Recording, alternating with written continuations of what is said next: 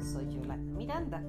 Y te quiero cuestionar, preguntar o platicar al respecto de lo que vemos en las diferentes redes, en las calles, en los, en los murales, en todos lados, entre gente que se disfraza de monstruos, de personajes malévolos, de, de todo lo que es negativo, animales incluso, y la gente que se disfraza, se maquilla como Catrina son dos celebraciones que siempre las hemos puesto contrapunteadas. Incluso, reconócelo, dentro de ti siempre está de, ¿por qué se disfraza de bruja si no es nuestro? ¿Por qué no se disfraza de, la Catrina que es tan Guadalupe Posadas o tan Diego Rivera? No, Diego Rivera le puso Catrina, pero en realidad era la calavera garbancera. Luego te platicaré por qué. Hoy quiero hacer referencia entre Halloween contra Día de Muertos, de la mano de la comunicadora e historiadora Elisa Quejeiro. Usted la puede encontrar en sus redes, es fantástica y me encanta cómo desglosa todo. Y vamos a continuar de su mano. Extranjero como local.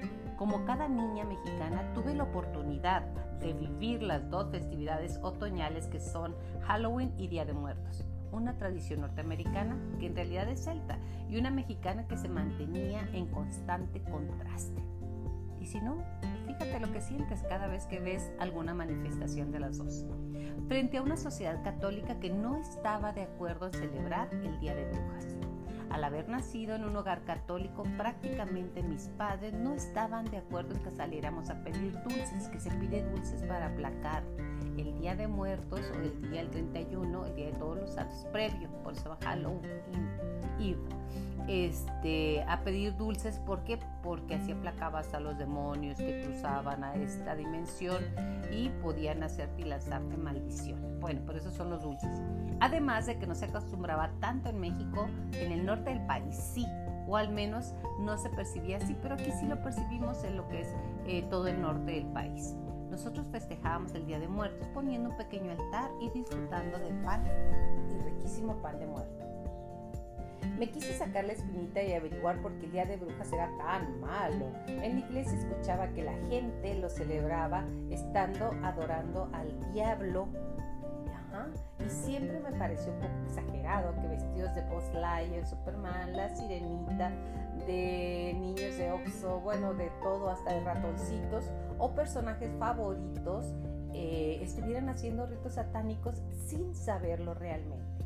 Así que, ¿de dónde nacen estas fiestas? ¿Qué las hace parecidas y qué las distingue? El infame Día de Brujas. Halloween o Día de Brujas, como se le conoce en México, se celebra el 31 de octubre de cada año. Esta fiesta es la evolución de la celebración celta conocida como Samhain. El Samhain era muy importante pues marcaba la colecta de las cosechas y el inicio del año nuevo celta que iniciaba con el punto medio del equinoccio de otoño y el solsticio de invierno con la bienvenida de la mitad oscura del año. Ellos creían que durante estos días la barrera entre el mundo físico y el mundo espiritual se rompía, permitiendo la interacción entre humanos y criaturas de otros mundos, de otras dimensiones. También creían que sus ancestros atravesaban a nuestro mundo durante este tiempo, por lo que los celtas se vestían como animales y monstruos para que las hadas no estuvieran tentados a secuestrarlos o lanzar maldiciones.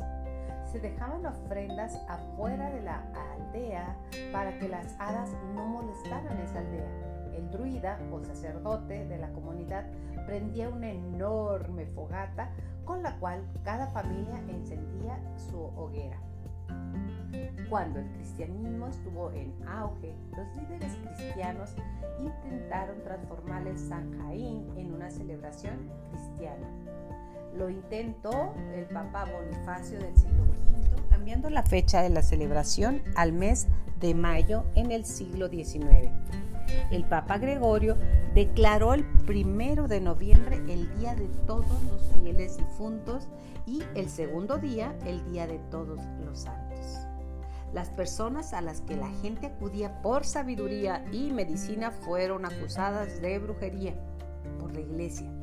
alegando que adoraban al diablo con creencias tan descabelladas como que las brujas podían transformarse en gatos y otros animales como lechuzas. Fue que comenzó la histeria europea sobre la brujería en el siglo XV. Miles de personas fueron acusadas de ser bruja y por lo menos la mitad fueron ejecutadas. Durante la Edad Media se volvió una tradición prender fogatas con el propósito de protegerte de las brujas y de las hadas.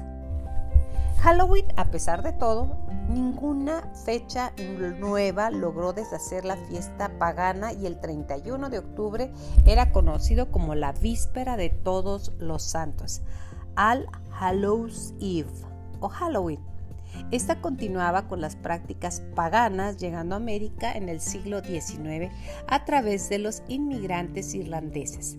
Se comenzó a celebrar el Halloween como, como fiesta del fin de las cosechas, en la que gente cantaba, bailaba, contaba historias de ultratumba. Pedir dulces era parte de una gran tradición irlandesa en la que, durante las noches anteriores a, San Jaín, la gente iba de puerta en puerta cantando a los muertos y se les regalaba pastel. El Día de Muertos, por el contrario, esta celebración implica el retorno de las almas de los difuntos a casa para convivir con sus familiares, nutrirse de lo que las ofrendas del altar tienen o ponen, el origen de la mezcla de los rituales católicos, de los días de los fieles difuntos y todos los santos con las conmemoraciones prehispánicas de los pueblos originarios. Los mexicanos acostumbraban hacer ofrendas a los muertos casi todo el tiempo, con la intención de que llegaran con bien a uno de los cuatro lugares de descanso. En Mesoamérica, la muerte no tenía las connotaciones cristianas de castigo o premio como lo son el cielo y el infierno. Ellos creían que los muertos descansaban en un lugar dependiendo de la muerte que habían tenido, no del comportamiento en vida. Lo más parecido al Día de Muertos es la fiesta de los muertos grandes en la que se realizaban procesiones que concluían en torno al árbol Socotl, que ahí se realizaban sacrificios grandes, comidas y danzas. Se colocaban altares para recordar a los difuntos y de ahí nace el altar de muertos que actualmente conocemos. Mucha gente opina que la celebración de Día de Muertos nace de la colonización española, pero el Instituto Nacional de Antropología e Historia cree que es de origen prehispánico. Dicen que las fechas coinciden con el calendario azteca, ya que en este periodo se marca el final del ciclo anual del maíz. Esto es parecido al Samhain, siendo la fiesta de la colecta y siendo la primavera de época de los ritos, la fertilidad, el otoño es el culto a los muertos. Vamos a irnos un poco de historia. El primer día de muertos en México se celebró en noviembre de 1821 Después de visitar las iglesias, la gente fue a la catedral. Ahí, en el zócalo, tuvo lugar la verbena de todos los santos, en la que el mejor compostor contaba espectáculos para la gente a precios muy accesibles. El primero y el segundo de noviembre eran las fechas en las que se recordaba a los ancestros y se transformaba en una celebración de dos días. Imagínate, dos días. La tradición de visitar los panteones nació en Europa después de la primera pandemia de cólera. Se prohibió que los muertos eh, se exhumaran en las iglesias y se llevaran a los cementerios. Se los poblados continuos y continuar así con los contagios a los vivos. Adornar los sepulcros se convirtió en la nueva costumbre.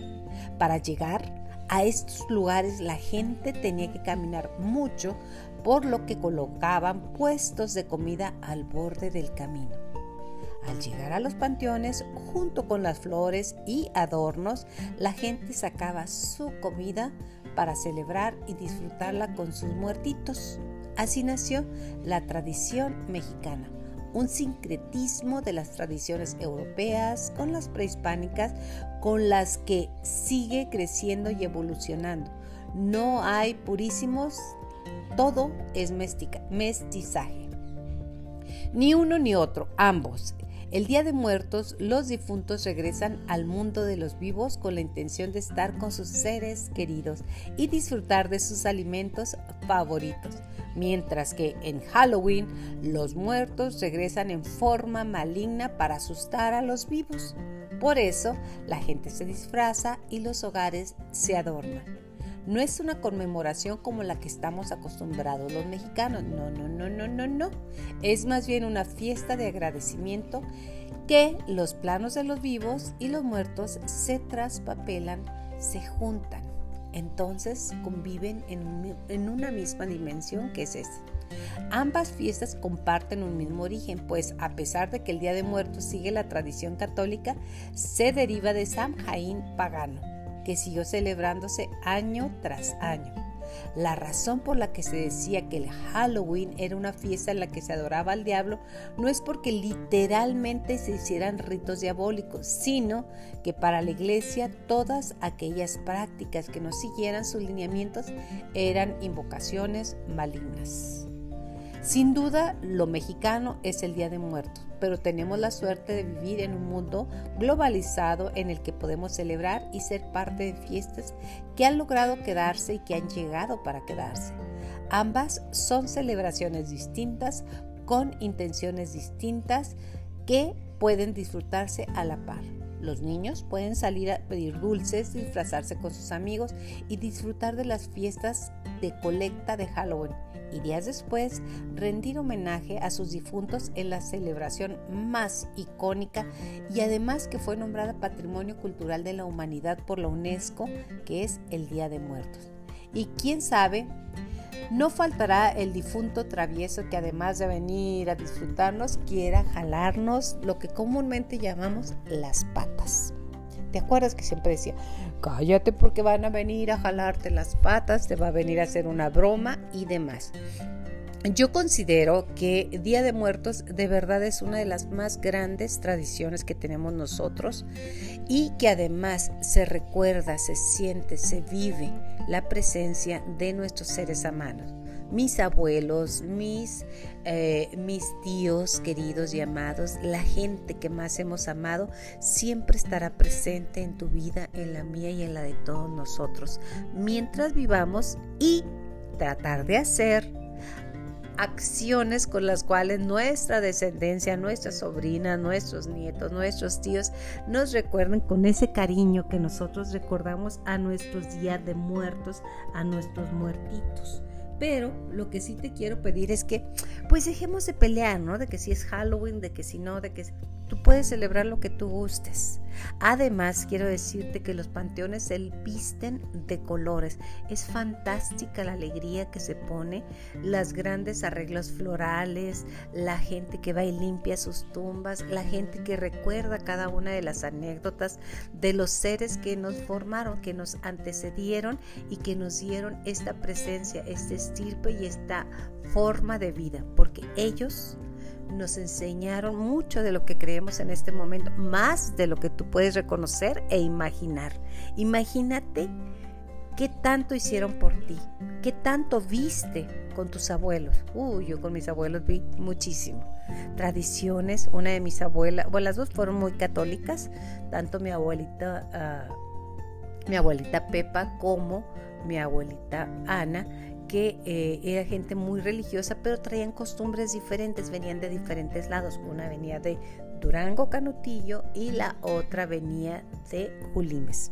Mi abuelita de Durango hacía morcilla, tenía más tradiciones españolas, algo debe haber por ahí.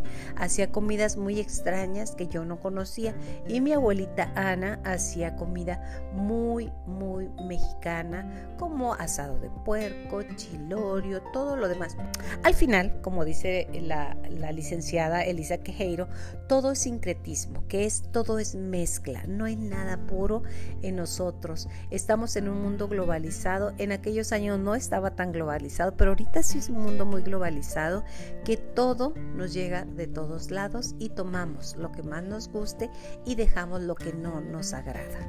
Por lo pronto, yo me despido de ti en este domingo 31 de octubre y te digo, diviértete, avanza y disfruta. El camino, el camino no se acaba. El camino muchas veces cambia, pero no se acaba. Disfruta mucho. Hasta la próxima.